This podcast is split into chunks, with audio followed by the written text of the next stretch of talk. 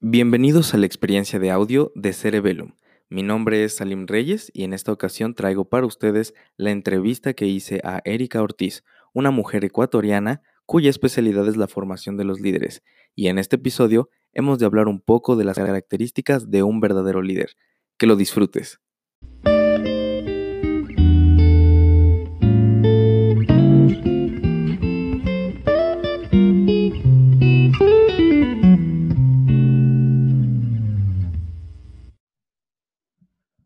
Hola, ¿qué tal amigos de Cerebellum? En esta ocasión tengo una invitada muy especial. Em, ella es Erika. Ahorita le voy a pedir que se presente, que nos diga un poco más acerca de ella. Ella es experta en, crear, en formar líderes. Y en esta ocasión vamos a ver esa relación entre los líderes de hoy, qué es lo que necesitan, eh, qué significa ser un líder en estos tiempos de la era digital, eh, post-COVID, en, en estos tiempos, vaya. Entonces, vamos a darle tiempo a que ella se presente, a que ella este, se introduzca aquí ante nuestra audiencia. Bienvenida. Hola, Salim. Eh, antes de nada, pues muchas gracias por la invitación y la oportunidad de servir a la, comunidad con esta charla que, que, que, propone, ¿no? Con, eso, con este tema tan importante, sobre todo en este tiempo que estamos pasando. Mi nombre es Erika Ortiz, soy coach empresarial. Eh, experta en formación de líderes, eh, de, profesión marketing y pues mi pasión es la motivación, la capacitación.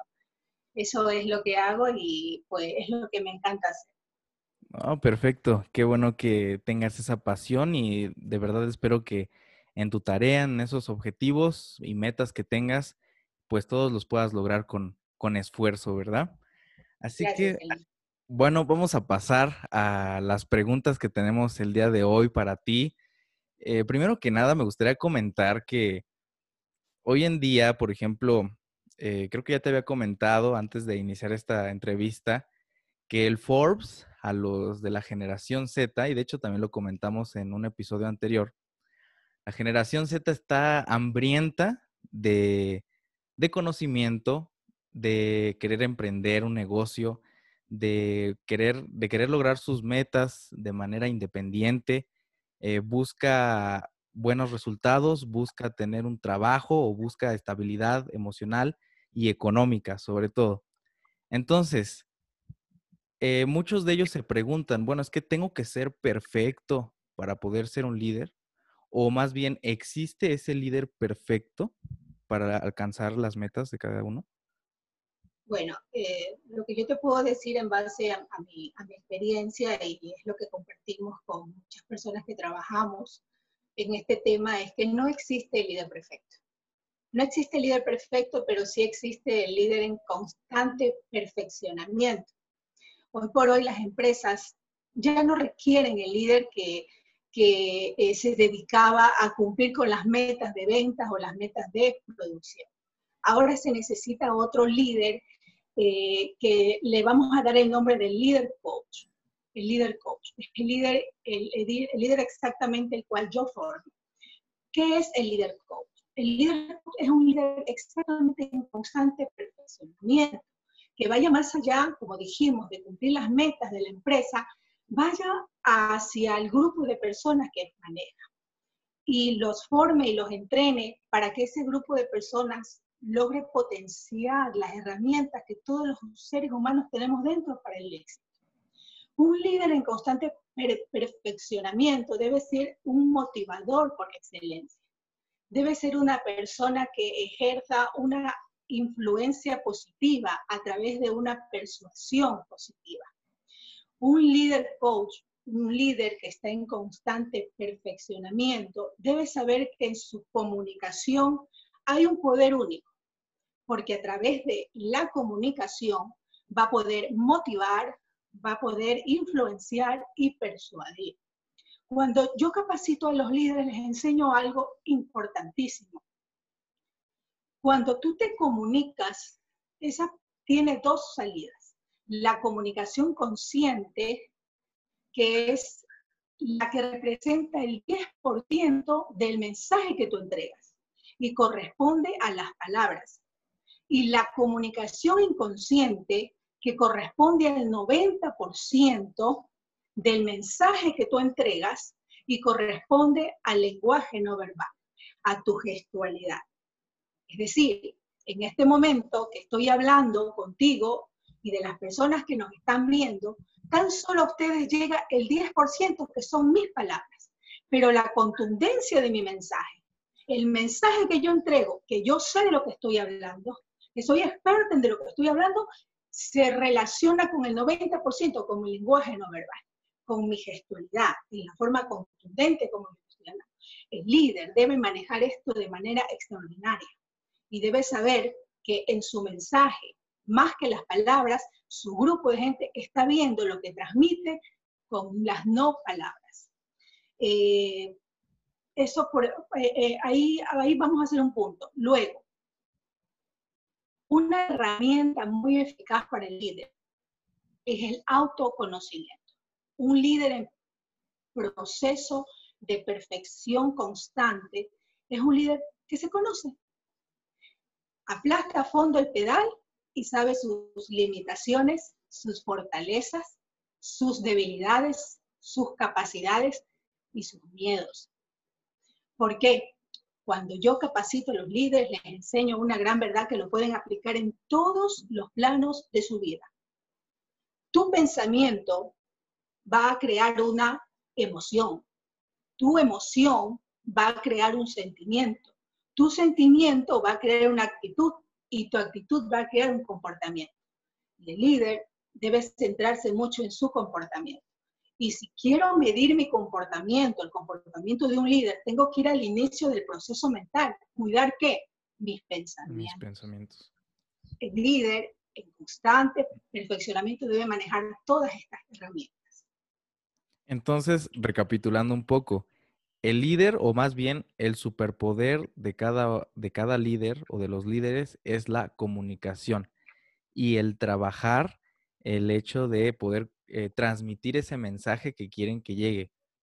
Porque el líder se supone que una de las características principales, creo yo, es que quiere impactar al mundo, no se quiere quedar nada más así en un nicho, en una cueva, eh, o sea, quiere impactar en verdad a las personas con el mensaje, con sus ideas. Y claro, anteriormente en los episodios de, este podcast hemos hablado un poco de que hay cosas más dañinas que el coronavirus, por ejemplo, y les hablaba acerca de los pensamientos, de que eso es más peligroso. Un pensamiento puede llevar a una persona a la ruina total e incluso a la muerte. Entonces, el hecho, yo recomendaba en ese episodio, y si gustan pueden escucharlo ahí en, Spotify, eh, yo les recomendaba, ¿saben qué? Necesitan em, leer mucho, rodearse de personas eh, de alto nivel, de alto calibre, personas que, las impulsen en sus objetivos.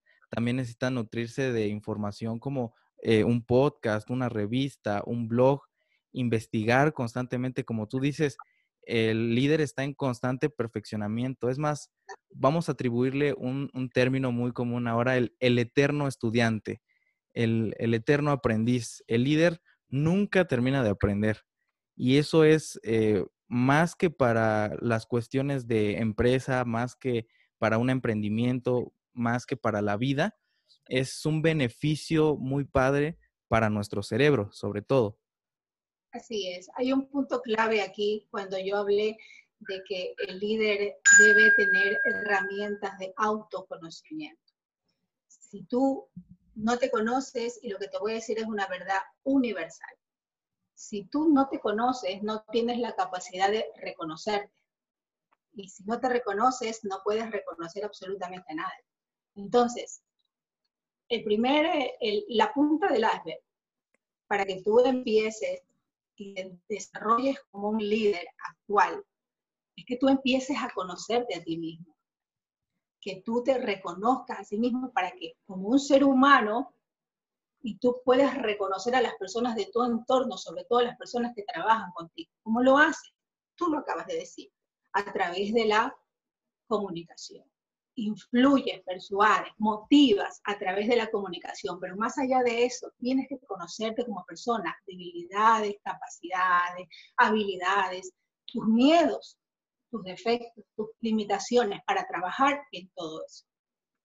Eso es muy importante. Mencionaste la parte de la motivación y es que eh, precisamente el hecho de conocerte a ti mismo te lleva a, a ver qué hay dentro de ti y qué es lo que quieres comunicar a otros de ti, ¿no? Principalmente esto es un concepto de marca personal, por ejemplo, Así e es. en el que, bueno, ¿qué es lo mejor de Salim? ¿Qué es lo mejor de Erika? ¿Qué es lo mejor de, de Cerebellum? Eh, es, es, el resaltar esas cualidades, pero sobre todo, un líder, eh, mencionaste que para poder comunicar o difundir su mensaje es necesario que esté motivado. Entonces, ¿cómo puede un líder motivarse o estar en constante motivación para seguir comunicando o transmitiendo ese mensaje? Bueno, este es un punto crucial en el líder, ¿verdad? Pero vamos a partir de algo. El líder es un ser humano. Como ser humano está sujeto a qué? Sobre todo a estrés. Sí. Cambios de estados de ánimo. El líder es un ser humano que tiene problemas, que siente. No es infalible y no es Dios. Por eso, el autoconocimiento hace que tú te aceptes y trabajes en ti mismo. Ahora, vamos también a explicar qué es la motivación. Porque para saber cómo un líder, si el líder debe motivar, si debe estar constantemente motivado, el problema es que nosotros erramos en conceptos básicos totalmente. ¿Qué es la motivación? La motivación no es dar ánimo. La motivación no es alentar. Es un concepto que va mucho más allá y es mucho más profundo. Es un concepto que tiene que ver con la voluntad del hombre, la decisión del hombre y el enfoque del hombre. Ahora, voy a explicar qué es lo que sucede en el cerebro, en el proceso que tiene que ver con la motivación. En el momento que tú das ánimo a una persona, ¿verdad? Tú estás creando una emoción en esa persona. La emoción se crea en el sistema límbico, en la parte del cerebro del ser humano donde se producen las emociones. El problema de las emociones es que son de corta duración. Entonces, eso más o menos podemos decirlo cuando vamos a un partido de fútbol, ¿verdad? Estamos motivados.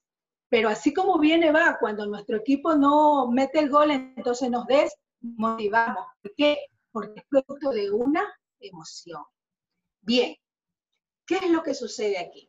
La emoción tiene que subir del sistema límbico al neocórtex, al, al córtex del cerebro, que es la parte del cerebro que se encarga de la lógica, la razón, entonces, el mensaje es, la motivación no debe quedarse como una emoción, sino debe subir al pensamiento, a la lógica, al razonamiento. La motivación, para que no sea de corta duración, sino que dure, debe ser razonada, debe ser pensada.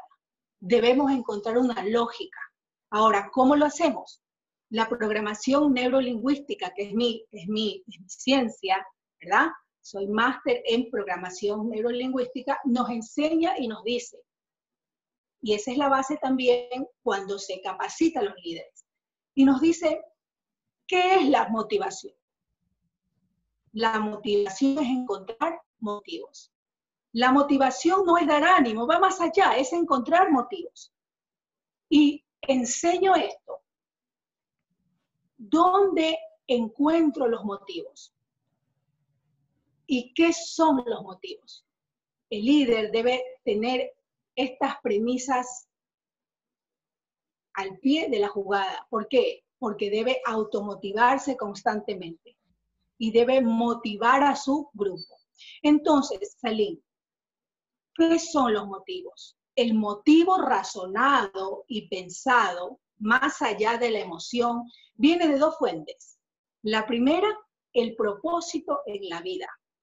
Tiene que ver con lo material, con, con lo que se trabaja.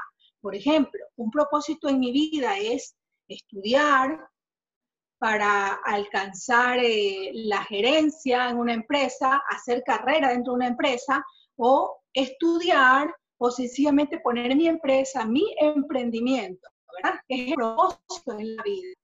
Bien. Dos, el propósito se liga a un motivo, que es cuál es la esencia de tu vida. Eh, ¿Qué es lo que hace que tú cumplas con tus propósitos? Por lo general, ¿qué es? Es lo que no se puede comprar. ¿Qué es? La familia. La familia. Los hijos. Darle un sentido de vida a tu propósito. Es decir, yo quiero llegar a tener mi empresa. Yo soy un emprendedor y yo trabajo para eso. Ese es el motivo que me mueve a vivir, a trabajar, a estudiar. Pero tras de ese propósito hay un sentido clave y profundo, que por lo general son los seres humanos que nos acompañan, nuestros hijos, nuestros padres cuando somos solteros, nosotros mismos. Nosotros mismos, uno debe ser el sentido de su propia vida para llegar a cumplir los propósitos. Entonces, cuando tú motivas en una escala lógica el pensamiento, el líder debe manejar este tipo de herramientas. Motivación a nivel superior, no alentar, a nivel superior. Cuando tú encuentras un grupo desmotivado, cuando yo motivo a la gente, ¿yo voy a qué? Voy a su propósito de vida y a su sentido de vida. ¿Qué significa estar desmotivado? Si motivar es encontrar un motivo en la vida, desmotivar, ¿qué es? Es haber olvidado el motivo en la vida. Entonces, ¿qué es lo que yo hago? Como programadora, como formadora de líderes, como líder coach, ¿qué es lo que hago? Te recuerdo a ti cuál es el sentido en la vida y es un proceso mental pensamiento, emoción, sentimiento, comportamiento es un proceso natural que hace que tú vuelvas a estar motivado. Eso, mi querido Stalin. Entonces, la motivación es un propósito, un propósito que se liga al sentido de la vida. Así es. junto con una emoción. O sea, si no hay emoción, si yo no me siento emocionado por eso, por ese propósito que yo tengo en la vida, no puedo alcanzar dicho propósito. Y otra de las cosas que me, gustó que hayas comentado, que es recordar. Entonces, en pocas palabras, la motivación es recordar el propósito que tú tienes en esta vida y también para tus metas y, y sueños personales. Vaya. Totalmente. El líder debe manejar la motivación, recuérdalo, en un sentido superior en un sentido de influencia, inspiración y persuasión positiva a través de su comunicación. Ok, ok. Y entonces, teniendo en cuenta todos estos factores, entonces se podría decir o podríamos preguntar, ¿cualquiera puede ser un líder? Yo creo que sí, pero vamos a ir más allá, ¿sí? Vamos a ir más allá. Ciertas personas nacen con eh, habilidades ya de genéticas, ¿verdad? Ya nacen con ciertas capacidades o habilidades, aptitudes que le vienen por genética.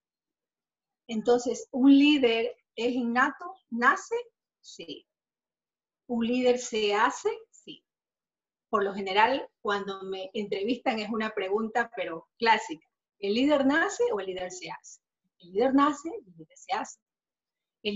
cada persona puede nacer con cierto tipo de aptitudes y habilidades que lo potencian en un futuro líder. O podemos adquirirla de nuestro entorno. Desde pequeño estamos a un líder. Si tenemos a un niño, la responsabilidad como padres, la responsabilidad como maestros, la responsabilidad como entorno, es ir gestando a un niño ¿Cómo? Fomentando en el niño el pensamiento crítico, creativo, la argumentación de ideas, la empatía con su entorno, la responsabilidad con el medio ambiente, con el prójimo. Estamos gestando un futuro líder. ¿Qué pasa si el niño nace con cierta predisposición? Si su madre es una líder, si su padre es un líder, el niño nace así, ya le viene por genética, pero en cambio no, no no recibe la alimentación de su entorno. Es muy posible que las habilidades queden allí y no crezcan. Y tenga que pasar mucho tiempo, nadie dice que no, es muy posible porque todo está dentro de nosotros y de la voluntad, que tú ya de grande empieces a reconocer, ya de adulto, de joven, empieces a reconocer esos dones que tú tienes. Tú sientes que la gente te sigue, que las personas que tú inspiras, tienes esa capacidad de inspirar. Bien, entonces un líder nace y un líder se hace. Así como estamos programados para comer, estamos programados para dormir, también estamos programados para fracasar y estamos programados para triunfar.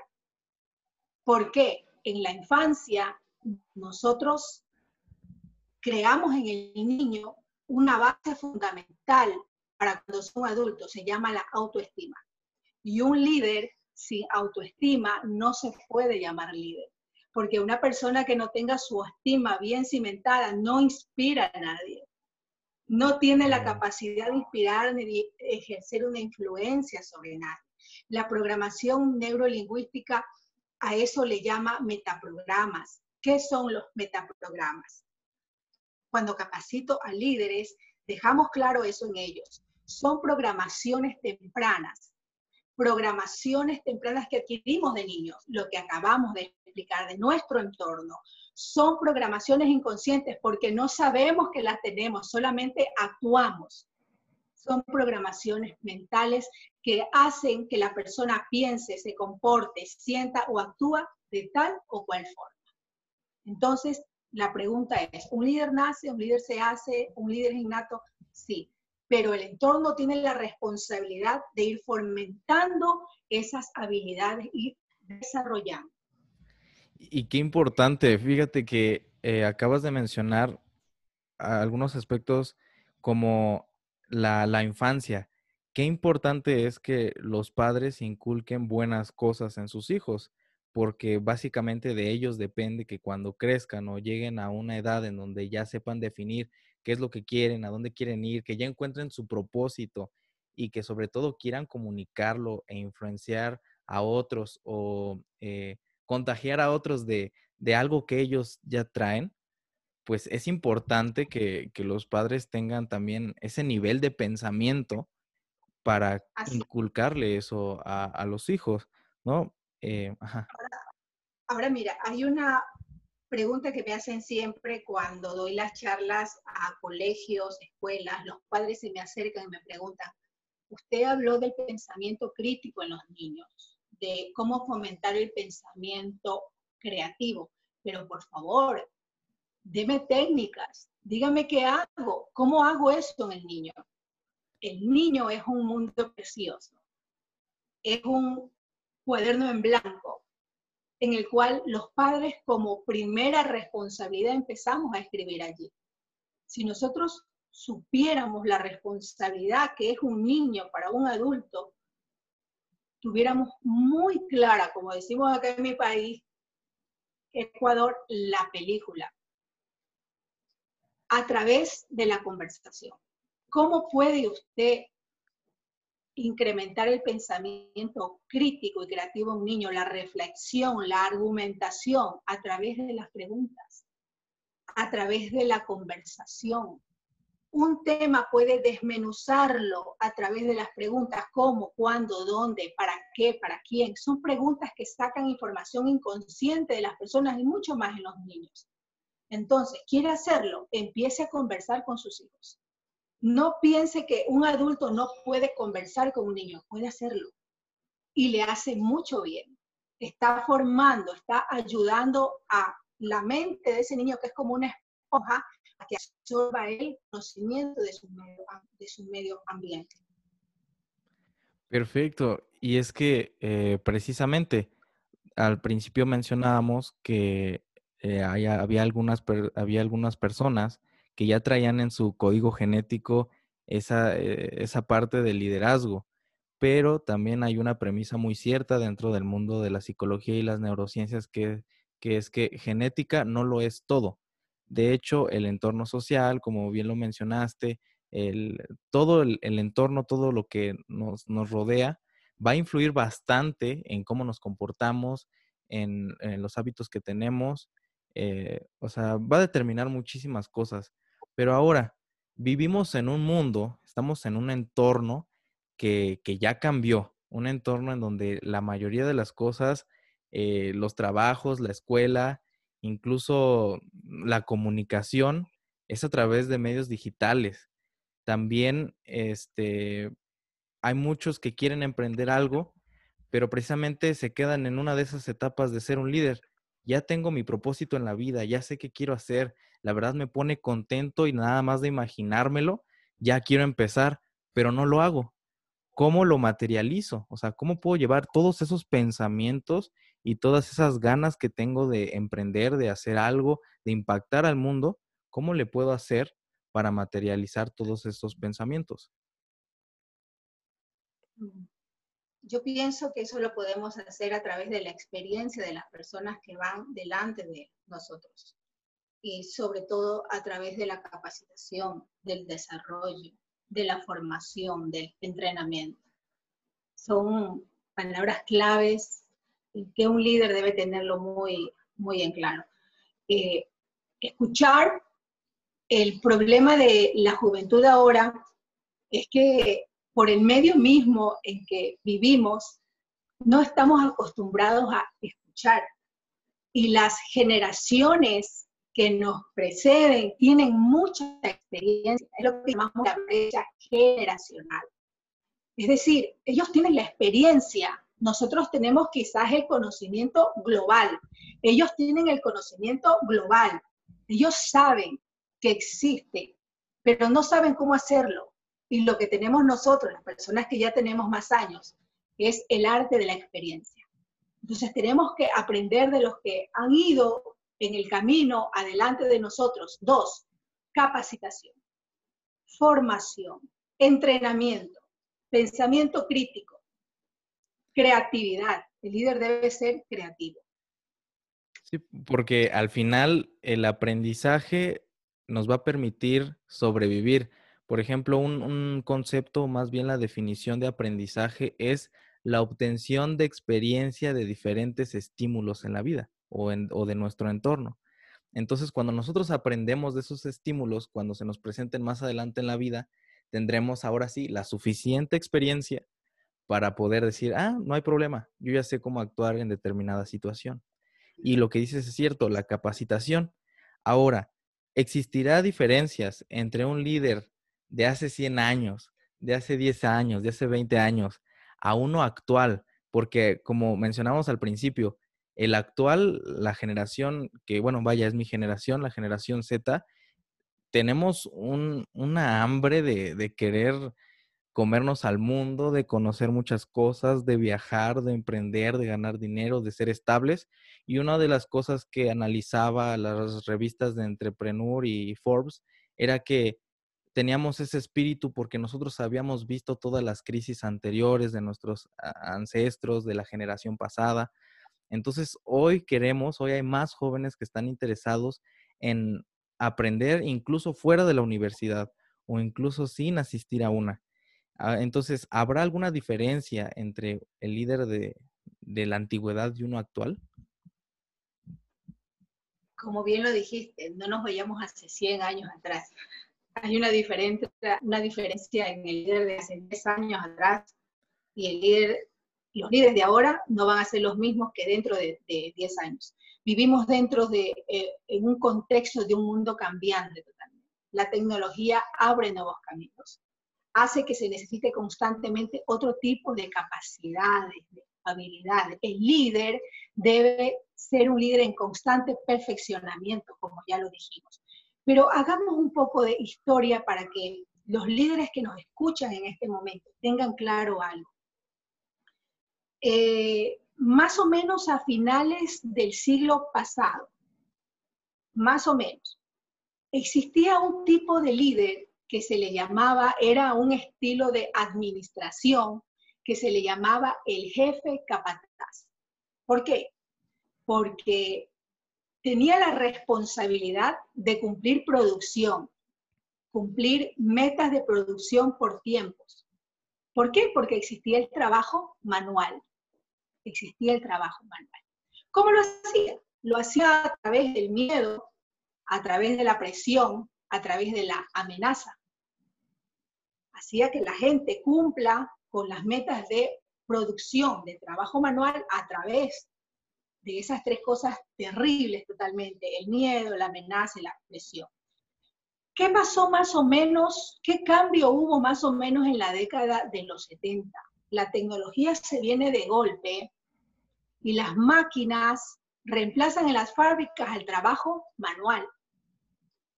Y nace otro tipo de trabajador, ya no el trabajador manual, ya quedan muy pocas plazas nace el trabajador del conocimiento. ¿Por qué? Porque la tecnología viene a quitar de dos o tres fábricas que vendían un producto, viene que a incrementar la producción de muchas empresas, muchas organizaciones haciendo el mismo producto. Entonces ya se enfrentaban con la competencia. Ya no solamente era producir el producto, sino que comercializar el producto hacer que el cliente me compre a mí y no compre a la empresa de al lado. Se necesitaba otro tipo de trabajador, perdón, se creó otro tipo de trabajador, el trabajador del conocimiento. Pero ¿qué pasó con el jefe entonces? Ya no se necesitaba el jefe capataz porque el trabajador del conocimiento que se mantiene hasta ahora, ahora es el trabajador de la tecnología, ¿verdad? No funcionan con el miedo, no funcionan con la amenaza. Lo contrario, los paralizan, los coaccionan, nos sentimos agredidos en nuestros derechos. Inclusive muchas veces nos desmotivamos o queremos irnos de la empresa. No funciona eso. Entonces, salta la necesidad de un nuevo líder.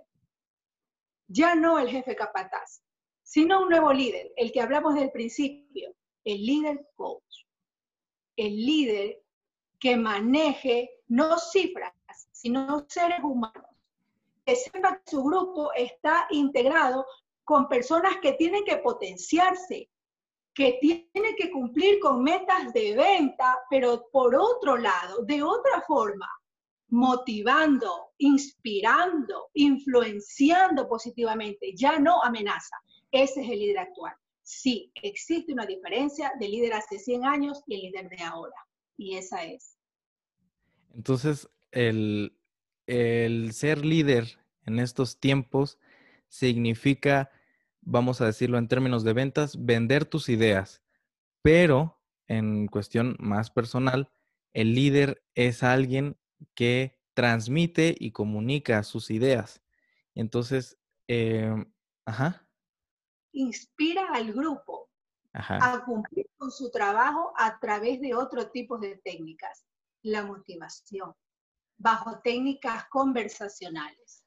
Es decir, como ya lo dijimos, el poder de la comunicación está en el líder.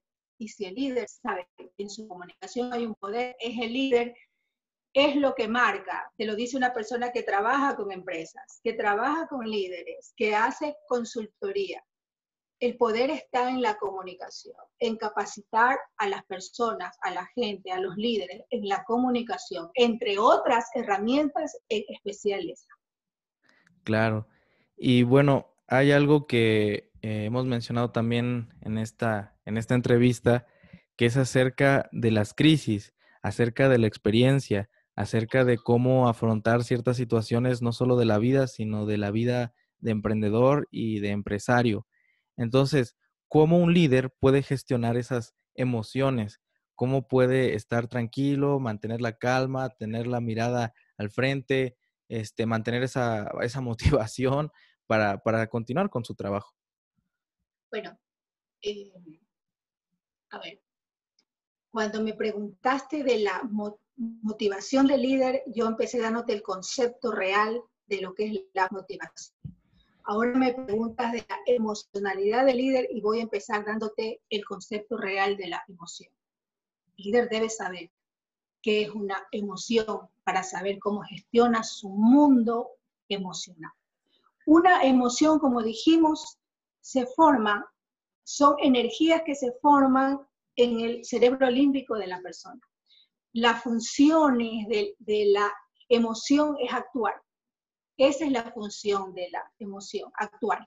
Si estás triste, el mensaje para ti es actúa, haz algo y soluciona el problema que te lleva a estar triste. Si tienes miedo, el mensaje tuyo del interior hacia afuera es alerta, estás en peligro, haz algo al respecto, actuar. Si estás feliz, el mensaje interior es vive el momento, vívelo, crece. Ese es el momento. Muy bien. El líder debe saber que las emociones forman parte de él. Las emociones forman parte de nosotros como seres humanos, pero no definen quiénes somos. Es decir, si yo siento miedo, no significa, no me define como un cobarde.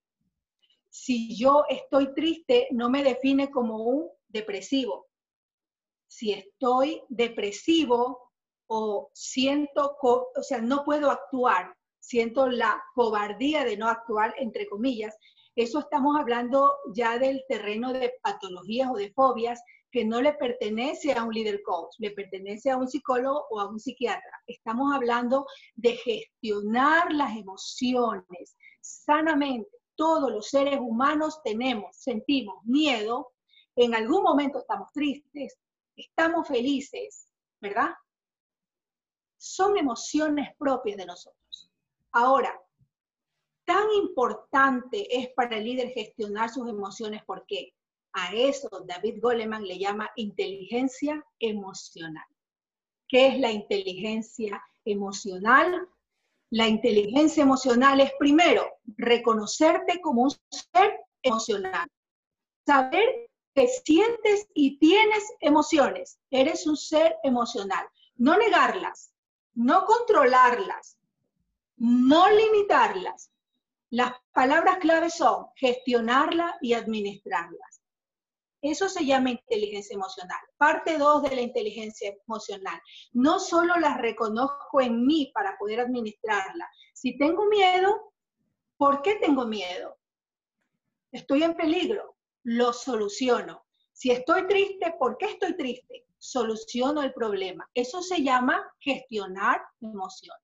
Y dos, al conocerme y reconocerme a mí, como lo dijimos al principio, puedo conocer y reconocer a mi prójimo, a las personas que integran mi grupo de trabajo como líder. Es decir, los reconozco como seres emocionales. Y yo como líder, si sé que algo está pasando, lo puedo guiar o ayudar, líder coach, lo puedo guiar o ayudar a qué? A gestionar su emocionalidad. No le tengo que decir qué hacer. Las preguntas tienen que salir del mismo. Decir, te comprendo, sé lo que estás pasando. A mí me sucedió ponerse como ejemplo para saber que mi, mi, líder no está allá arriba, no es perfecto, es un ser humano como yo y por eso es mi líder, me inspira. Entonces, para el líder es crucial la gestión de sus emociones. Para un líder es crucial su inteligencia emocional. Sí, sobre todo porque cuando, por ejemplo, uno tiene miedo o está triste, son estados, las emociones también sirven como estados de alerta para decirte, se aproxima esto, ten cuidado con el otro. Entonces eso beneficia totalmente, creo yo, a, no solo a la salud mental del líder, sino beneficia la intuición de tomar decisiones, porque los líderes son tomadores de decisiones. Totalmente. Entonces, aquí, en, mi opinión, también siento que para convertirse en líder hay que eh, también preocuparse o preocuparse por saber cómo está a nivel cerebral y molecular este, el líder, porque viene siendo cierto que muchos líderes tienen algunos problemas o déficits, por ejemplo, TDAH o son obsesivos compulsivos o tienen algún trauma, o bueno, hay, hay, infinidad de, de, trastornos que puede tener un líder y muchas veces, aunque, aunque tengan esa capacidad de transmitir su mensaje a la hora de trabajar con su equipo, no pueden hacer lo mismo precisamente por esos detalles. Entonces, creo yo que dentro de la formación de los líderes, eh, sería genial que, que el que quiera ser líder, primero vea cómo está este, a nivel cerebral. No vaya a ser que eh, mm, algún déficit o algún, alguna enfermedad que tenga pueda afectar en, su toma de decisiones. Bueno, en, base a lo que me has dicho, puedo decirte dos, cosas. Eh, todo parte del desarrollo que tengas tú, que tú busques el desarrollar tus competencias y dentro de eso está el autoconocimiento. Cuando tú descubres tus emociones, tú sabes que puede haber un problema allí. Entonces, si tú eres una persona responsable, no hablemos de manera, o sea, hacia el exterior, responsable contigo mismo, porque tú como ser humano eres tu primera responsabilidad. ¿Cómo vas a inspirar a los demás si hay un problema en ti? Entonces, debes buscar ayuda. Si sientes que tienes la habilidad de llevar a la gente hacia alguna meta, de inspirar a las personas, pero hay un problema en ti que los tenemos todos. Dijimos que el líder no es infalible, no es Dios, es un ser humano, pero lo que diferencia un líder de otro es, es que se cultiva, es que se forma, se entrena y se sana, porque tenemos muchas veces un mundo interior que sanar, para poder darnos a los demás. Perfecto, eso, eso soy yo muy, muy bien. Y ahora sí, para, para ir concluyendo este, este programa, este episodio, me gustaría recapitular un poco. El líder entonces tiene una motivación, tiene un propósito en la vida, tiene un sentido. El líder se conoce a sí mismo, sabe cuáles son sus defectos, cuáles son sus habilidades, sus fortalezas y también sabe si tiene algún problema este, neuronal. vamos, a vamos a ponerlo ahí. Este, el líder es trabajador y está en constante perfeccionamiento, sabe trabajar en equipo. El líder sabe gestionar sus emociones, sabe aceptarlas y eso lo convierte en alguien con inteligencia emocional. Em, ¿Qué más? El líder está dispuesto a realizar sacrificios y está consciente de que para lograr o llegar a una meta, es necesario, eh, vaya, eh, sacrificar algunas cosas o entregar eh, otras.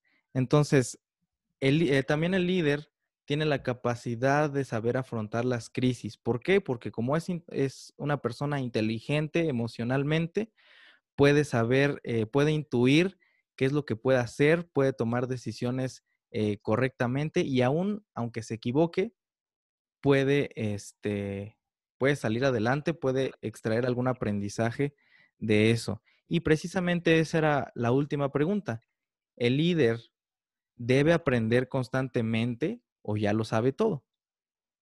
Bueno, en realidad es una pregunta eh, que como cierre es excelente, porque durante toda esta entrevista que me has hecho hemos hablado de eso hemos dado una pequeña charla de motivación y una pequeña charla de capacitación, una pequeña charla a los líderes que nos están escuchando.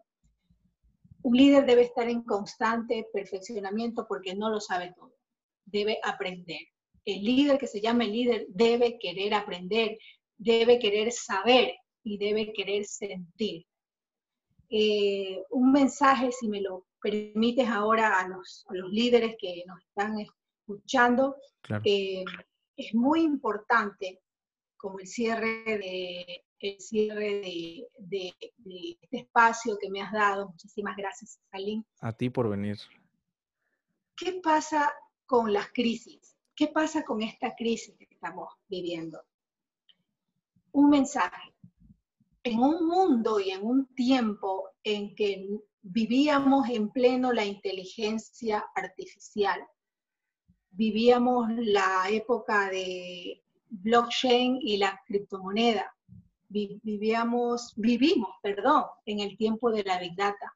Nos creíamos infalibles, es decir, no nos podía pasar nada porque el cerebro del ser humano evolucionó a tal que ha creado una tecnología maravillosa, un mundo en el cual nosotros tenemos la posibilidad de comunicarnos de aquí a cualquier parte del mundo a cualquier parte, inclusive fuera del mundo. Entonces, surge de repente una entidad microscópica y lo cambia absolutamente todo. paraliza el mundo, paraliza el mundo. Y aquí viene el mensaje para el líder.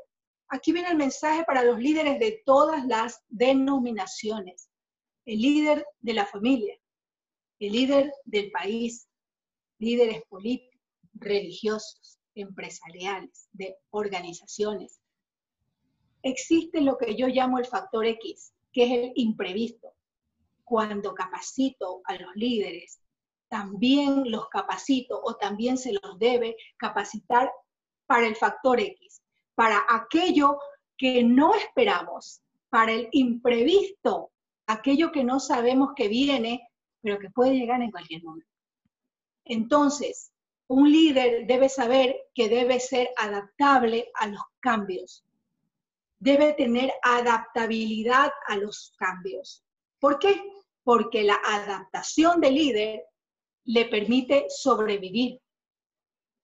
Yo he escuchado en artículos, colegas, líderes mundiales, hablando sobre esto, la necesidad de adaptarnos. Pero ¿qué pasa después? El líder debe transitar nuevos territorios, debe buscar nuevos espacios no transitados después de la adaptación. Ya sobreviví, listo, ahora ¿qué voy a hacer? ¿Qué vamos a hacer con mi grupo? ¿Qué vamos a hacer con mi organización? Buscar nuevos territorios, innovar. ¿Para qué? Para evolucionar. Este mundo es de la evolución. Una cosa es sobrevivir y otra cosa es evolucionar. Ese es mi mensaje para los líderes del día de hoy pues muchas gracias, Erika. En serio que nos han servido muchísimos tus consejos, este, esta orientación que nos has dado para formarnos como, como líderes. Ya no digo futuros porque ya estamos en el futuro. Y, creo que lo que mencionas sobre el, la continua, el perfeccionamiento constante de un líder es esencial para llevar eh, cualquier meta o proyecto hacia la, hacia la excelencia. Pues bueno, te doy muchísimas gracias por estar en este espacio. Esperamos que puedan ser muchas otras más. No sé si quieras agregar algo más, algún contacto, redes sociales. Eh, bueno, este, eh, mis, mis, redes sociales, en mi página de Facebook, de Instagram, me encuentran como Erika Ortiz, coach empresarial. Y con muchísimo gusto eh, eh, algún contacto, con muchísimo gusto charlas de motivación a los líderes, formación de líderes, formación en el desarrollo de inteligencia emocional. Esa es mi expertise y es lo que me encanta hacer. Perfecto. Bueno, nos despedimos, audiencia de Cerebellum. Nos vemos hasta el próximo episodio.